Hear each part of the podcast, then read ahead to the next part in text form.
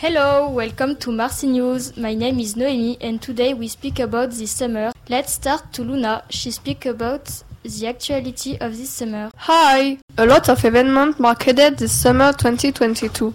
Kami will tell us about the war in Ukraine. Hello to all, I am Nolai from Ukraine and I will therefore tell you about the evolution of the war during this summer. Russia continues its advance in Ukraine.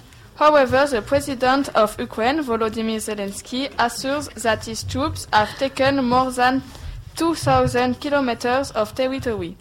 Russia still managed to surround a nuclear power plant in Ukraine. His two countries signed an agreement on July 22 to continue the grain trade. Here is the news of this summer's war. See you soon for the next news. Thanks! Hello, Luan. Can you explain why there have been so many fires this year? Hello, because global warming it was intense. The temperature was very high. The vegetation dried up, so the risk of fire was much more frequent. A small spark could start a fire. Bye. Thank you! A lot of tourists came to France for vacation this summer. Sarah, who is a restaurant owner in Saint-Tropez, will tell us about it.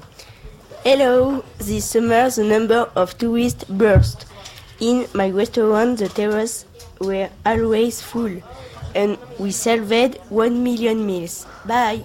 Thanks! Fantine will tell us about Women's Tour de France. Hello, I am now at the finish of the Women's Tour de France. This is the first time that women can compete for the yellow jersey.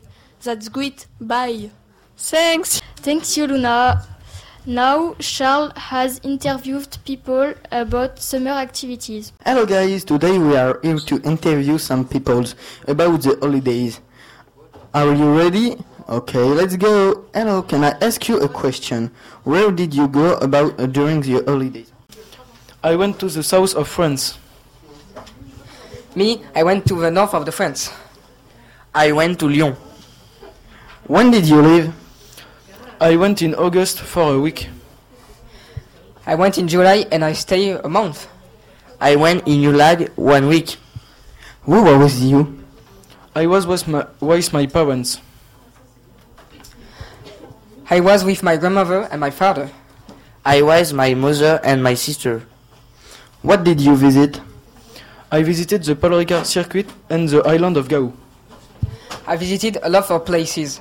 I visited all the bunkers of the wall of the Atlantic, Nausicaa, and the museum of Eparlec. I visited a museum. Have you bri- buy something? I bought a magnet. I bought a game about the Great War. I bought a goodie. Was it very cool? Yes, it was. Yes, it was. Personally, I loved the holidays. It was cool. Okay, goodbye. It's finished. Thank you for listening.